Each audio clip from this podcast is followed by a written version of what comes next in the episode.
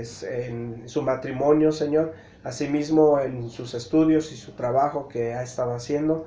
Eh, ayúdalo, Señor, y permite que tu palabra sea transmitida a través del de, Señor. Gracias por su vida y que tu nombre sea glorificado. En Jesucristo nuestro Señor te lo pedimos. Amén. Amén.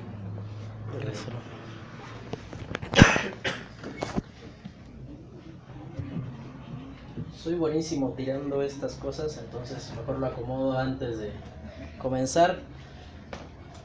Muy buenos días, tardes, ya hace bastantes kilos que no nos veíamos y hablo de mí, hablo de ahí, este, hace, cuando venía ahí, este, frecuentemente, este, ya estaba casado, pero tampoco tenía tantos tamales encima, entonces pues eh, es un gusto para nosotros poder estar en esta tarde aquí con ustedes, eh, damos gracias a Dios eh, por lo que Él ha permitido que podamos ir haciendo. Eh, y en esta semana han pasado ahí diversos asuntos trágicos, ¿no?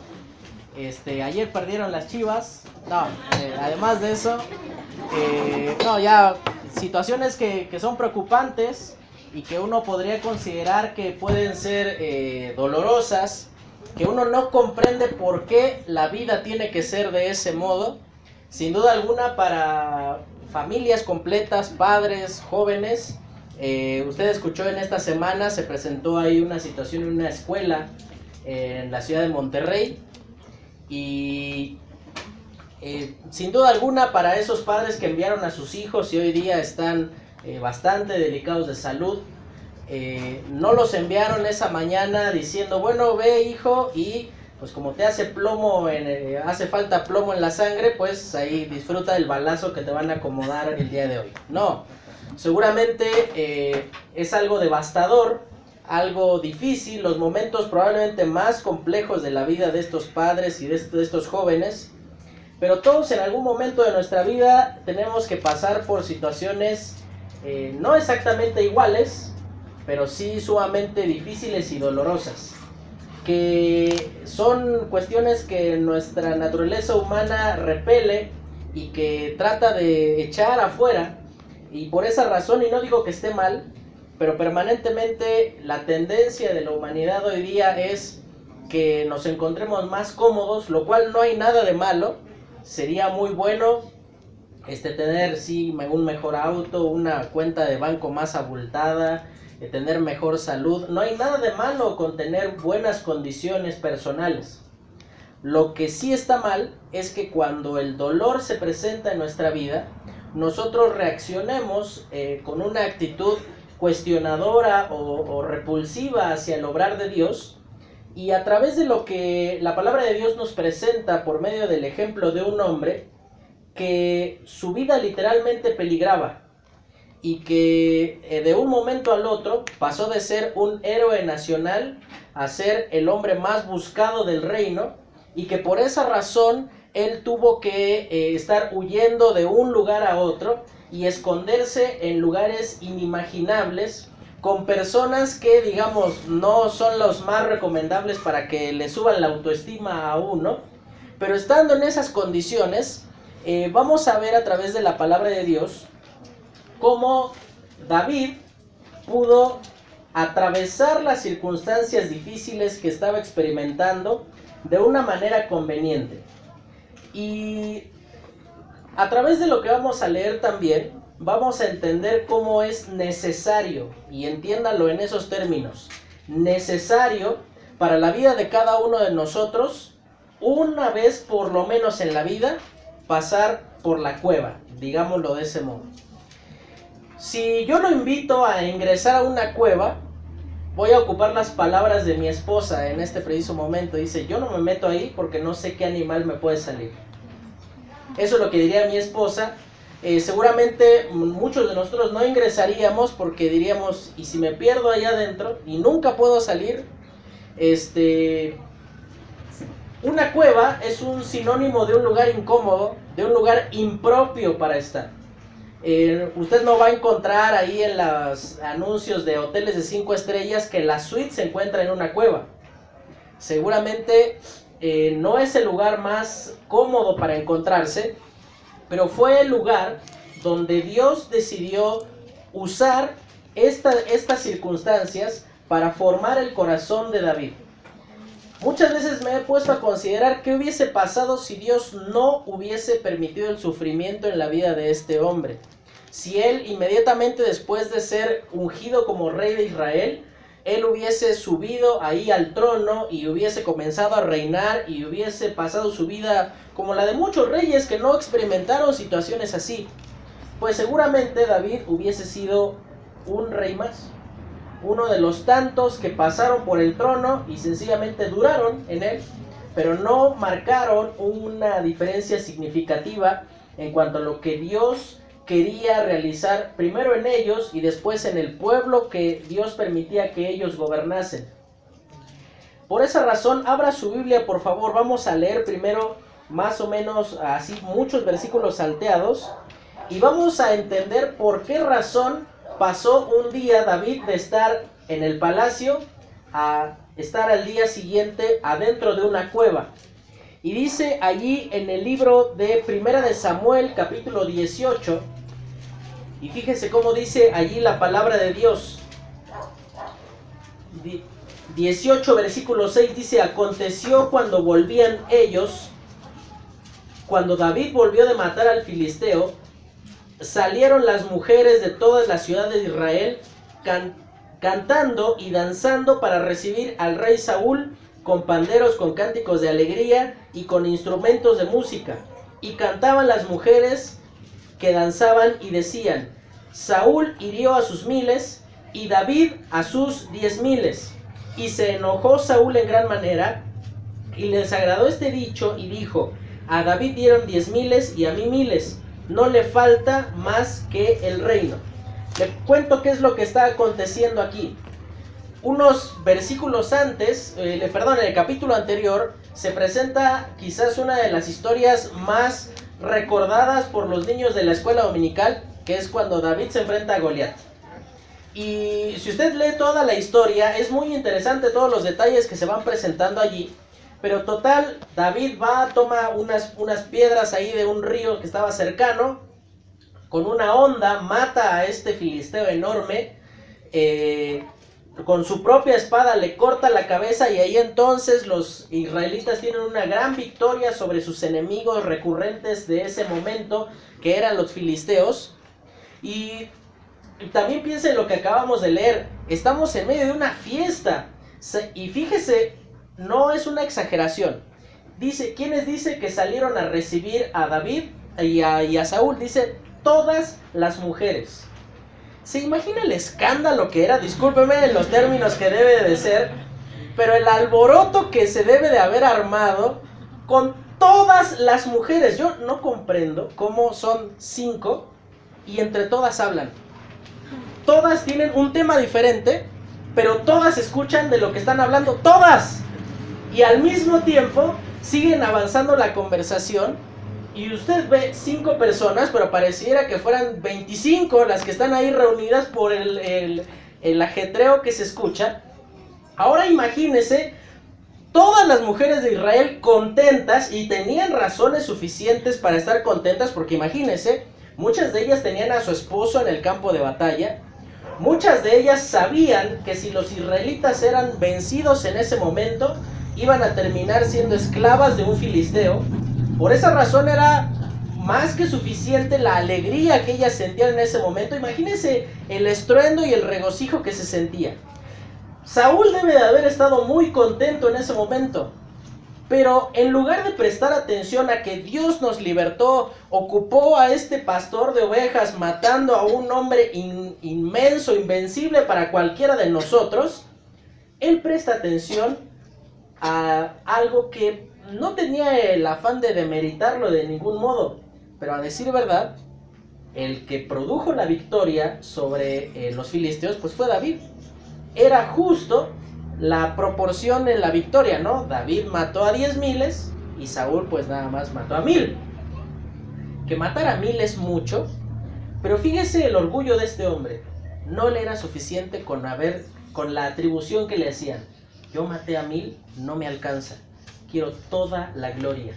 Y a partir de ese momento él comienza a tener un sentir inapropiado en su corazón hacia la persona de David. Y siguen avanzando ahí, pasan diversos asuntos. David se hace amigo de eh, el hijo de, Saúl, que era el, la persona que eh, se supondría que habría de sucederle en el trono. Y eh, Saúl ve eso con malos ojos. Él piensa que David, justo se, de manera muy casual, se hizo amigo de su hijo para al final de cuentas un día quedarse con el trono, lo cual no es así. Y preste atención dice en el, mismo capítulo 18, dice en el versículo 10, aconteció al otro día que un espíritu malo de parte de Dios tomó a Saúl y él eh, desvariaba en medio de la casa. Saúl tocaba con su mano todo, eh, como todos los días y Saúl tenía la lanza en la mano. Y fíjese, y arrojó Saúl la lanza diciendo, enclavaré a David en la pared. Espera un momento, Saúl, es tu héroe nacional y lo vas a matar nada más porque... Y no es que le tocó una canción que no le gustó, sencillamente David era el objeto del odio de este hombre. ¿Cómo se sentiría usted después de haber causado un gran beneficio al lugar en el cual usted se encuentra? Y no digamos que le den las gracias, usted lo, lo asume como su deber por estar en ese lugar. Pero digamos, lo menos que se esperaría de aquellos que fueron beneficiados es que le traten bien. ¿Cómo cree que se sintió David en ese momento cuando vio que de repente Saúl agarró la lanza y no es que estaba calando a ver si, si pesaba lo mismo que hace rato, se la tiró de repente y ahí Saúl, este, perdón, David se mueve un poco y queda ahí la lanza. Este, ¿cómo se sentiría usted? Usted diría, ¿qué está pasando aquí? Eh, eh, cualquiera de nosotros diría, bueno, hubiera tomado la lanza de la pared y hubiera dicho, pues ahora me toca a mí, a ver, cáchala, ahí te va, ¿no? Este, pero en lugar de eso, pasa en una ocasión más, no lo vamos a seguir leyendo, si no nos vamos a tardar muchísimo, y llega un punto donde David le pide de favor a su amigo Jonatán que él averigüe cuál es la disposición de parte del rey Saúl en cuanto a él si Saúl ha recapacitado y tiene la actitud de no intentar matarle o si ya tiene bien definido que lo va a encontrar y eh, es como que David pensaba, pues ahorita me pude quitar, pero no siempre va a fallar Saúl. En algún día me este, va a atinar ahí al blanco y voy a morir. Y por esa razón, David se va y, está pasando ahí en diferentes lugares. Eh, eh, va ahí a, un...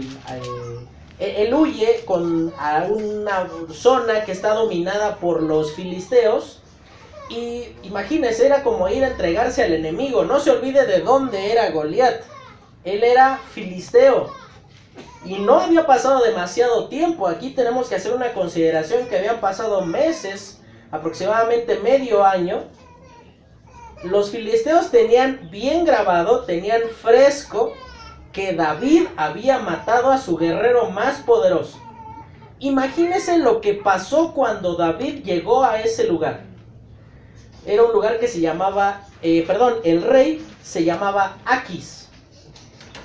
Todos ven entrar a David y él llega en ese momento y por eso escribe uno de los salmos, no lo vamos a leer allí, eh, lo vamos a leer, perdón, más adelante en el capítulo 34, donde él prácticamente dice, Dios, líbrame, porque estoy rodeado, y ahí ocupa una frase, estoy rodeado de leones.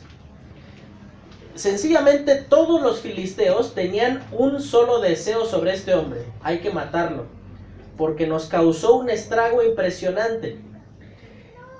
Y avanza la historia, Saúl sigue persiguiendo a, David y David va y se esconde en una cueva de entre las muchas en las cuales estuvo escondiendo por ese tiempo.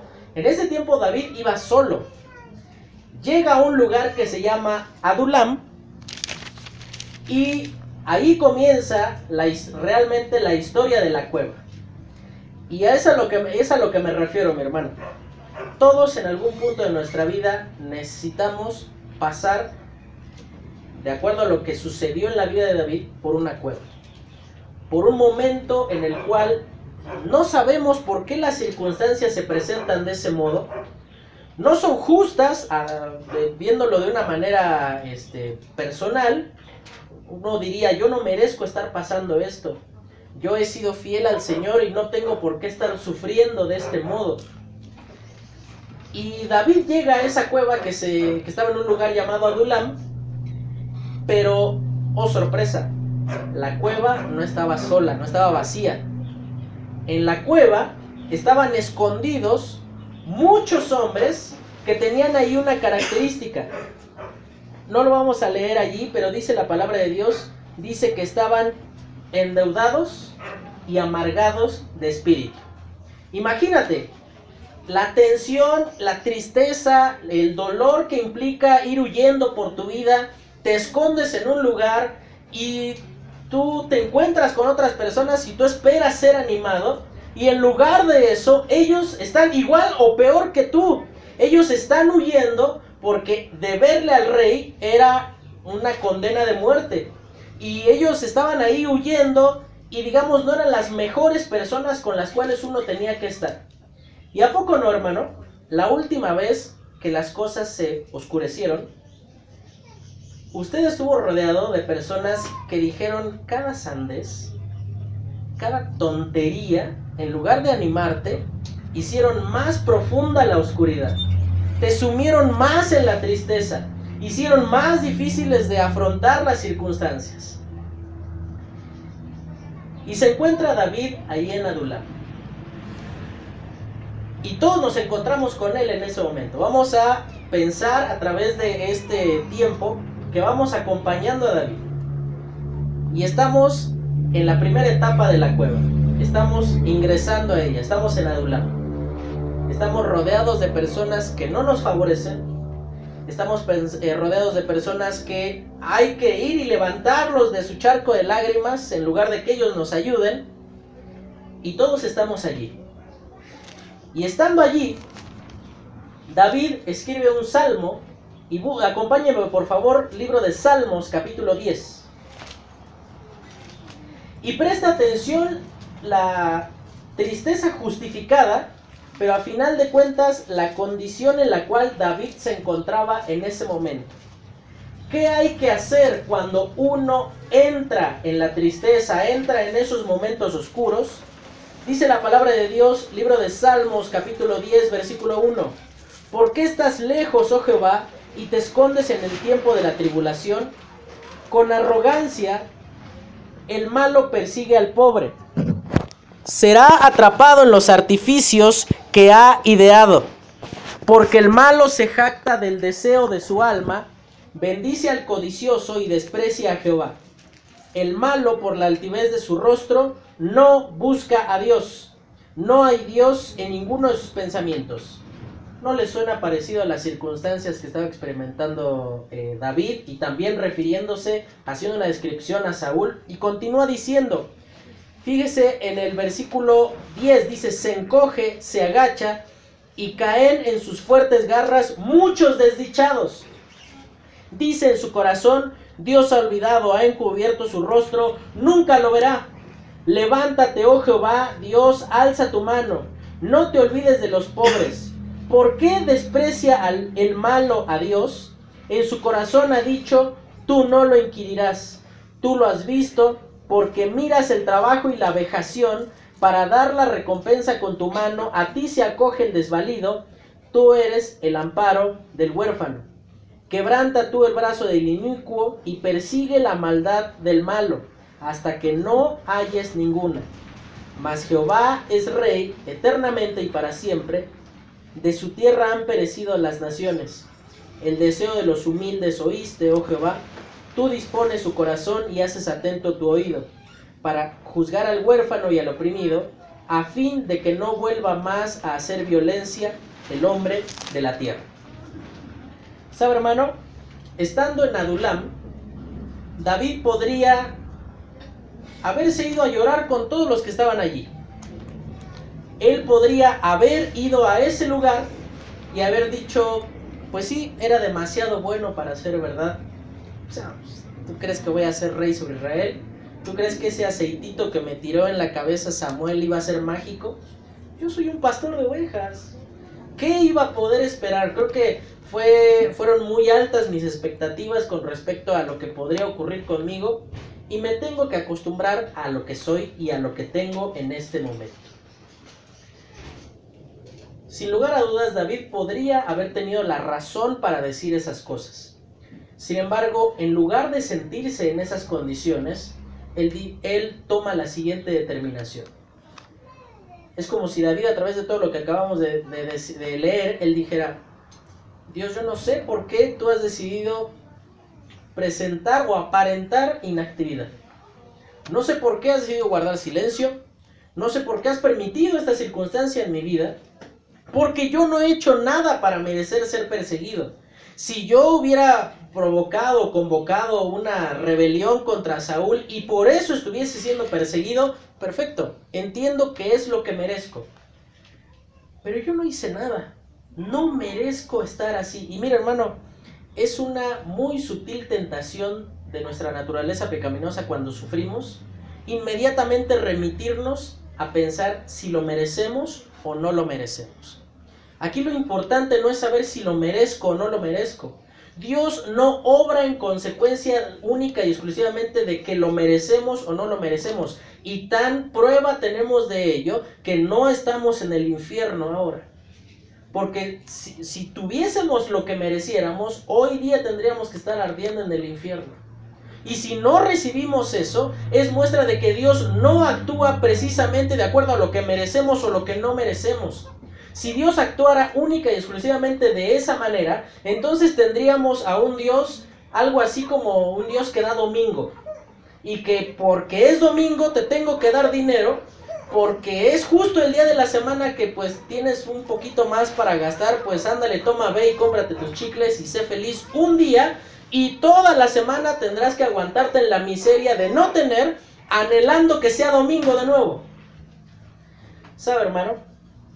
David en lugar de ir a llorar con todos los demás y decir qué injusta que es la vida, él se remite a tomar la perspectiva de decir, Dios, yo no sé lo que está pasando, no sé por qué están pasando estas circunstancias, pero tú sí lo sabes. Y por esa razón dice, tú lo ves. Yo no sé, yo no comprendo, yo estoy en una cueva, Dios. Aquí está oscuro, no se ve nada. Pero como descanso en que tú sabes lo que estás haciendo, por eso mi determinación en este momento no es quedarme a llorar y a quebrantarme y a lamentarme diciendo por qué Dios tiene que pasarme esto. En lugar de eso, preste atención a una frase que él ocupa allí en el, en el capítulo 10. Dice en el versículo 16, Jehová es rey eternamente y para siempre. Y es como si David estuviese diciendo, Saúl es pasajero, mi, mayor calamidad que estoy experimentando en este momento tiene dos soluciones. O Saúl me mata o Saúl se muere. Pero ahí se va a terminar mi problema. Pero tú, Dios, eres eterno. Y tú estás por encima de esas circunstancias. Nuestro mayor enemigo, que es el tiempo, no te afecta a ti porque tú eres eterno. Y porque tú eres eterno, descanso en que tú vas a hacer justicia cuando lo creas apropiado cuando tú creas que es conveniente. No interesa si yo pienso que no lo merezco en este momento. ¿Sabe, hermano? Cuando usted esté entrando ahí en la cueva y las cosas cada vez se pongan más oscuras, tenga presente algo. Dios ve hacia dónde nos está llevando. Él sabe hacia dónde dirige nuestra vida, a pesar de que nosotros no lo sepamos. Y en lugar de desgastarse en lamentos, en quejas, en cuestionamientos hacia la persona de Dios, tome la actitud de David cuando él dice, Dios, tú eres rey eternamente. Tú no comenzaste a ser rey como Saúl lo comenzó. Él no necesitó el reconocimiento, tú no necesitas el reconocimiento de alguien, tú no necesitas ser de la familia de determinada persona para llegar a ser rey. Tú lo eres y tú lo serás eternamente porque tú eres Dios y en ti podemos descansar. Pero pasa el tiempo y aproximadamente uno podría decir, ay, bueno, ¿qué tanto es aguantarse la oscuridad un ratito? ¿Sabe, hermano? Más o menos estimamos que David pasó adentro de una cueva con las incomodidades que implica vivir en un lugar así aproximadamente un año. Imagínese vivir en esas condiciones un año. Cuando nosotros se nos va la luz 10 minutos, estamos ahí abrazados de nuestra persona de mayor confianza y si no pregúntenle a coches cuando se va la luz. Ahora, cuando nosotros pasamos por una incomodidad momentánea, cierto o no, supongamos, se va la luz o no hay agua o lo más fatídico para nuestros jóvenes hoy día, no hay internet. Esos momentos, esos 60 segundos parecieran que fueran 60 siglos, ¿no? Porque uno eh, comienza, comienza ya a buscar por todos lados una, una red a la que me pueda conectar. Y hoy día en lugar de llegar y decir, hola, buenas tardes, es, hola, ¿tienes wifi? Pásame tu contraseña, ¿no? Y, es así ya la forma de saludar hoy día. Imagínese estar un año con las incomodidades que implica estar en una cueva incomunicado, eh, tener que estar pues en medio de, de un lugar, muchas gracias, un lugar oscuro, un lugar incómodo, una cueva no está limpia, y David estaba ahí.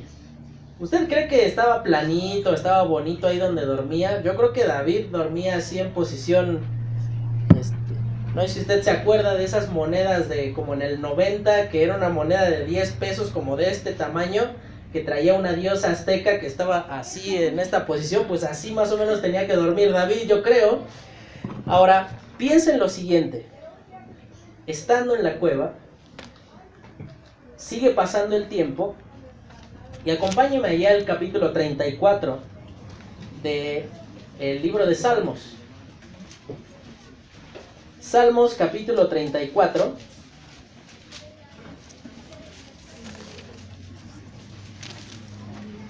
Y dice ahí la palabra de Dios con respecto a lo que ocurría en ese momento. Bendeciré a Jehová en todo tiempo.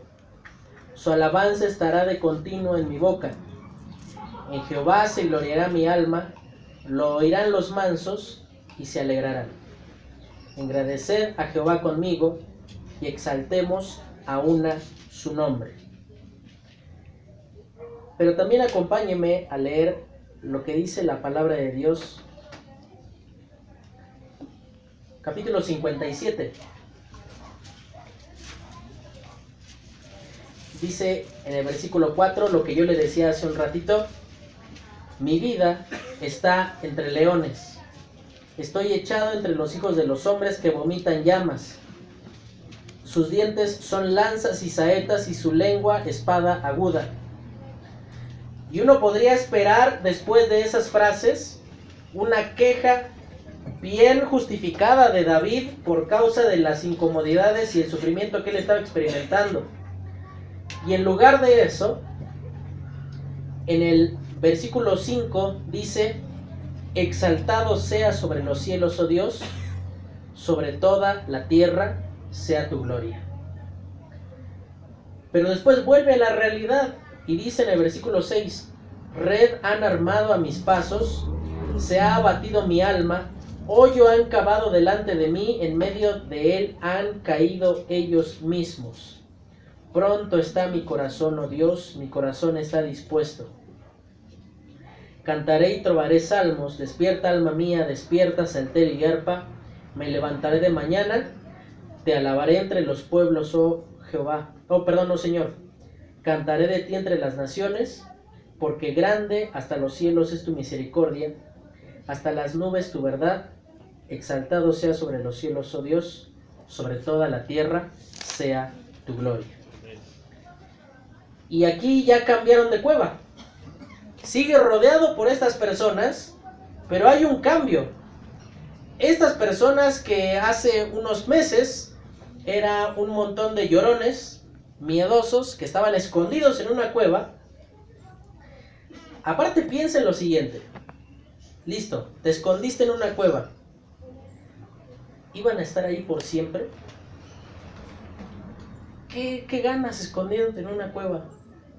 De igual manera, adentro de una cueva no vas a lograr nada, no vas a obtener lo necesario para seguir viviendo. ¿Se da cuenta lo irracional y las decisiones tan absurdas, tan terribles a las cuales nos conduce el miedo en el corazón?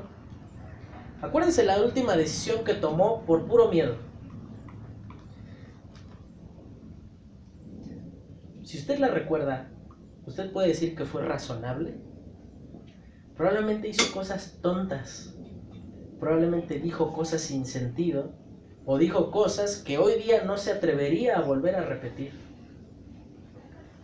Porque el miedo, en lugar de justificar nuestras condiciones, magnifica nuestras condiciones.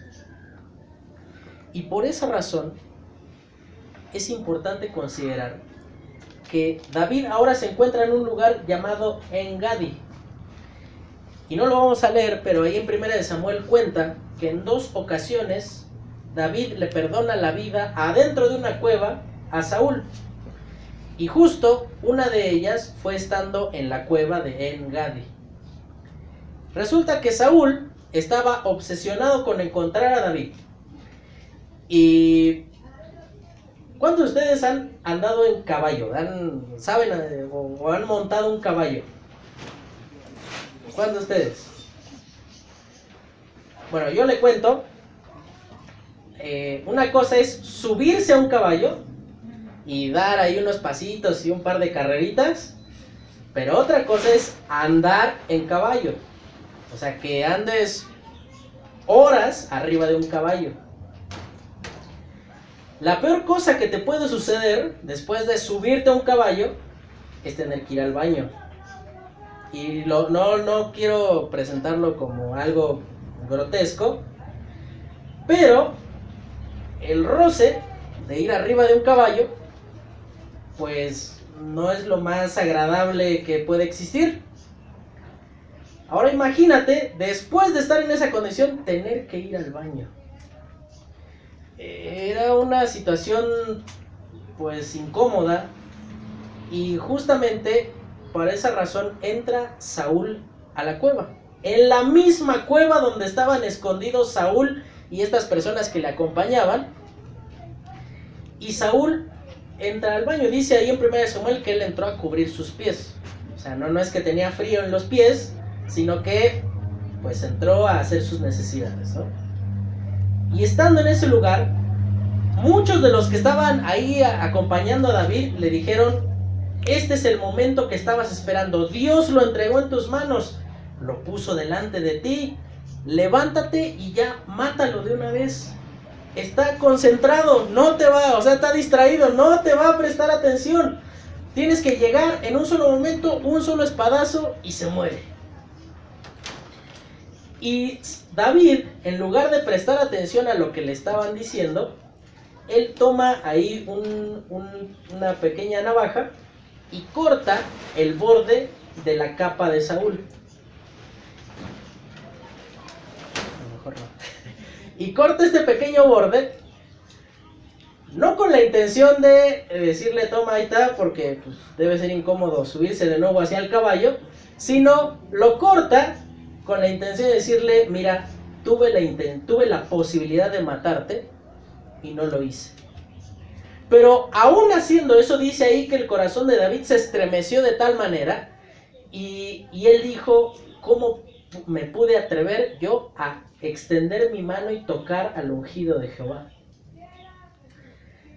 Estando en esos momentos en los cuales eh, pareciera que no no termina el sufrimiento, siempre se van a presentar aparentes soluciones rápidas, como la de David. Matas a Saúl, ya te ungieron rey, los que están afuera esperando que salga el rey del baño, ven que sales tú y, con el cadáver de, de Saúl arrastras, pues obviamente todos se te van a rendir en este momento y vas a ser rey sobre Israel. Acortemos tiempo, no esperemos que las cosas eh, bendita frase de hoy día, ¿no? No, es, no esperes que las circunstancias se den, tú créalas, ¿no? Para obtener lo que tanto estás esperando. Y en lugar de eso, se va Saúl, él nunca se enteró de lo que hizo David, hasta que ya estando a una distancia, dice que David le grita allí a Saúl y le dice, mira lo que tengo, tengo un pedazo de tu capa. Y ahí Saúl, en, lleno de remordimiento, no de arrepentimiento, dice, listo, ya no te voy a perseguir más. En lugar de eso, lo vuelve a perseguir hasta que finalmente ahí en medio de una batalla, Saúl muere. ¿A qué voy con todo esto? Si se da cuenta lo que acababa de decir David, ahí donde le dice, mi vida está entre leones. Inmediatamente después de esa condición, dice en el versículo 5, a pesar de que estoy entre leones, exaltado sea sobre los cielos, oh Dios. Hermano, cuando el sufrimiento parezca que no tiene fin, dirija su atención a lo que tampoco tiene fin, hacia Dios. Dice, exaltado sea sobre los cielos. Dios, tú eres digno de mi alabanza, a pesar de que sigo estando entre leones, a pesar de que el temor puede ser bastante, a pesar de que las dudas pueden comenzar a atacar mis pensamientos, tomo la determinación el día de hoy de exaltarte, de, de reconocer cuán digno de alabanza eres. Y sabe hermano, yo le hago una pregunta. ¿Usted se atrevería en medio del dolor a decir, bendito seas Dios? Las últimas palabras que usted dijo cuando experimentó el dolor más grande que, que sufrió fueron, ¿por qué Dios? ¿O qué hice yo para merecer esto? ¿O fueron, no me vuelvo a acercar a ti porque no me libraste de esto? Pero seguramente no fueron exaltados sea sobre todos los cielos. Y estando en esas mismas condiciones, preste atención a lo que dice otro hombre. Dice en el versículo 11 del Salmo 42, dice, ¿por qué te abates, oh alma mía? ¿Y por qué te turbas dentro de mí? Espera en Dios, porque aún he de alabarte. Salvación mía y Dios mío. Imagínese, es un diálogo consigo mismo y él dice, ¿por qué te abates, alma mía? ¿Por qué? Pues ve dónde estás, ve quién te está persiguiendo, ni más ni menos que el rey, el hombre más poderoso del reino, está buscando tu vida. Y a pesar de todo eso, no quieres sentirte triste. Y ahí dice, espera en Dios, pero presta atención a la siguiente frase, dice, porque aún he de alabarle. A pesar de que las circunstancias siguen siendo difíciles, es como si el salmista dijera, de igual modo voy a encontrar razones para exaltar y para asombrarme, asombrarme de la persona de Dios, de tal modo que le voy a alabar. De tal modo que el sufrimiento no es razón como para detener mi alabanza a Dios. Y eso lo digo con el mayor de los respetos, pero probablemente por eso es que usted dejó de venir a la iglesia en algún momento de su de haberse convertido porque la cosa se puso difícil. Y uno asocia que uno busca a Dios cuando todo está bien, o lo busca para que me saque de las malas situaciones y cuando no lo hace, pues no hay razón de seguirle buscando. Cuando el salmista está experimentando esta situación dolorosa, dice, espera en Dios porque aún he de alabarle. Algo Dios hará o transformará mi corazón que va a ser motivo suficiente para que yo continúe alabándole. Y termina el tiempo en la cueva y ya las cosas parecen comenzarse a aclarar. Comienza, él, sale de ese lugar y llega al capítulo 18 del libro de Salmos, busca allí y terminamos con esto. Dice allí la palabra de Dios. Salmos 18. Estos encabezados no son inspirados, pero sí nos ayudan a entender qué es lo que estaba ocurriendo en ese momento. no sé en su Biblia si lo dice, si usted tiene una Reina Valera común y corriente de 1960, dice lo siguiente, entre paréntesis, 2 de Samuel 22, 1 al 51, y dice al músico principal, Salmo de David, siervo de Jehová, el cual dirigió a Jehová las palabras de este cántico el día que le libró Jehová de mano de todos sus enemigos. Y ahí comienza el salmo. Te amo, oh Jehová, fortaleza mía, Jehová roca mía, castillo mío y mi libertador, Dios mío, fortaleza mía, en él confiaré. Mi escudo y la fuerza de mi salvación, mi alto refugio. Invocaré a Jehová quien es digno de ser alabado y seré salvo de mis enemigos. Yo le hago una pregunta, ¿por qué si ya fue salvo de sus enemigos, por qué David siempre lo presenta como algo que habrá de ocurrir? Eh, si uno estuviese dando sencillamente gracias, David podría haber dicho, por ejemplo, en el versículo 3, invoqué a Jehová quien, quien fue digno de ser alabado y me salvó de mis enemigos. Y sabe hermano, es que la gratitud, aunque es buena, aunque es necesaria, no es suficiente. ¿A qué me refiero con esto? No está mal darle gracias. No quiere decir con esto que usted se vuelva un maleducado y nunca más agradezca lo que hace la gente para con usted o lo que hace Dios para con usted. Pero cierto no que la gratitud siempre mira hacia el pasado, hacia lo que recibimos, hacia lo que ya tenemos, hacia la forma en la que fuimos libertados, hacia la forma en la que Dios nos ayudó, pero la gratitud no mira hacia adelante. La gratitud mira a lo que ya pasó.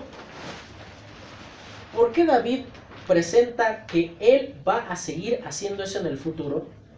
Porque entiende que si bien tiene que ser agradecido por lo que Dios hizo en su pasado, no es suficiente con quedarse en lo que ya pasó y seguir la vida como si nada.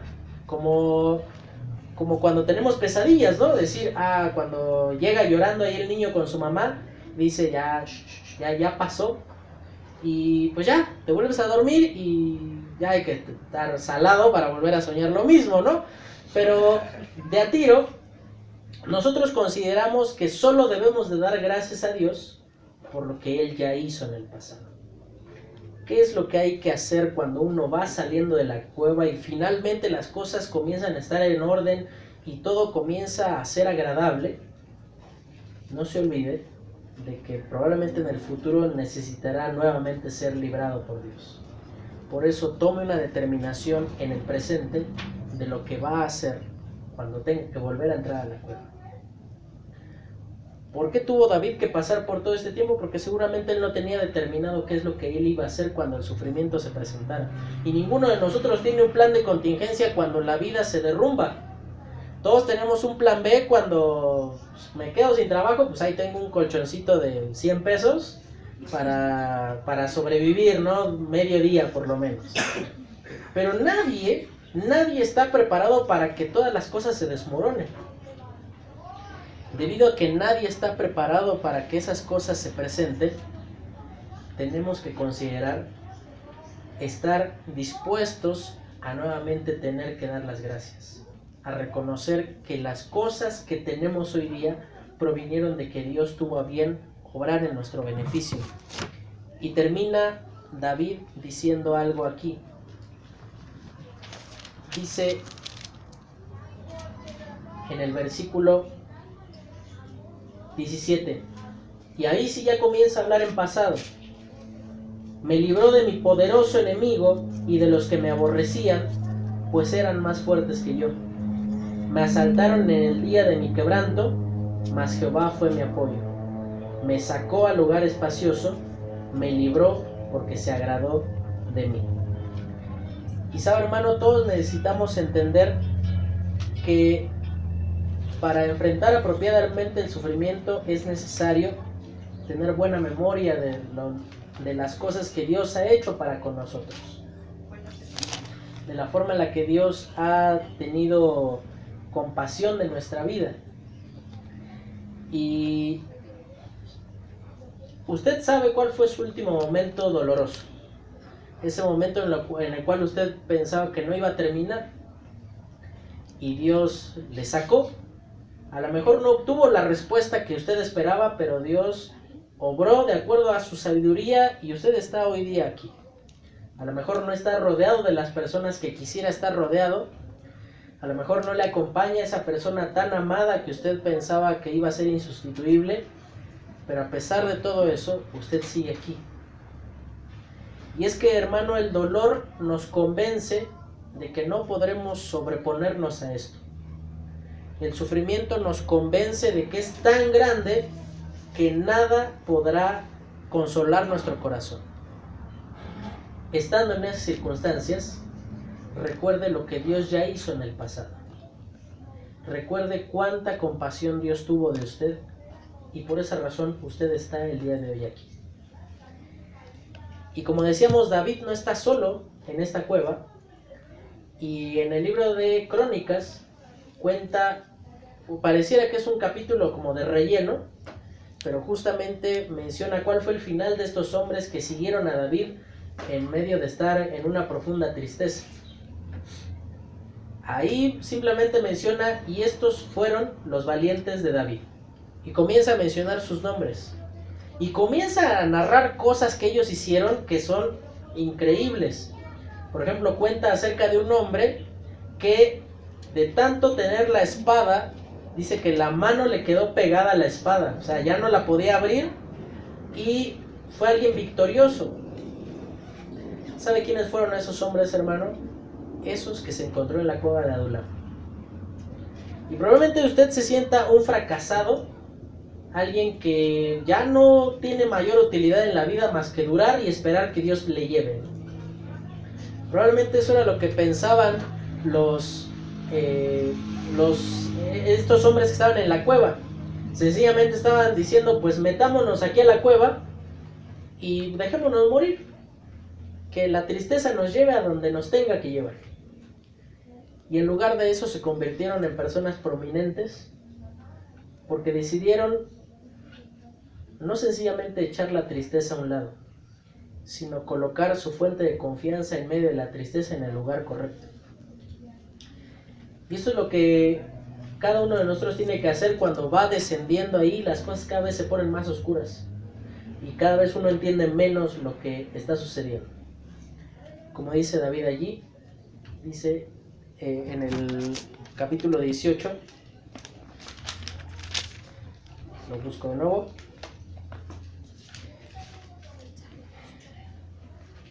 En mi, angustia invoqué a Jehová y clamé a mi Dios. Él oyó mi voz desde su templo y mi clamor llegó delante de él a sus oídos. Hermanos, ¿saben cuál es la distancia de Adulam a, Jerusalén, a donde estaba el templo? A donde estaba el tabernáculo, por lo menos en ese momento. Eran muchos kilómetros. Eran aproximadamente 60 kilómetros la distancia que había allí. ¿Usted cree que gritando le van a escuchar allá 60 kilómetros más adelante? Y usted no tiene que gritar. Usted tiene que colocar su tristeza y su sufrimiento en el lugar apropiado. Y tenga por seguro que le van a escuchar. Que alguien le va a escuchar y esa persona es Dios. Porque nos complace en el sufrimiento. Vamos a orar. Terminamos. Señor, te agradecemos por lo bueno que tú eres con nosotros. Gracias Señor porque tu palabra es suficiente, es lo único que nuestra alma necesita. Te pedimos Dios que seas tú obrando nuestra vida, cambiando nuestro corazón para poder vivir de acuerdo a lo que tú esperas de nosotros. Todo esto te lo agradecemos Señor y te lo pedimos confiando en que tú habrás de ayudarnos en medio del sufrimiento. En el nombre de tu Hijo Cristo Jesús. Amén.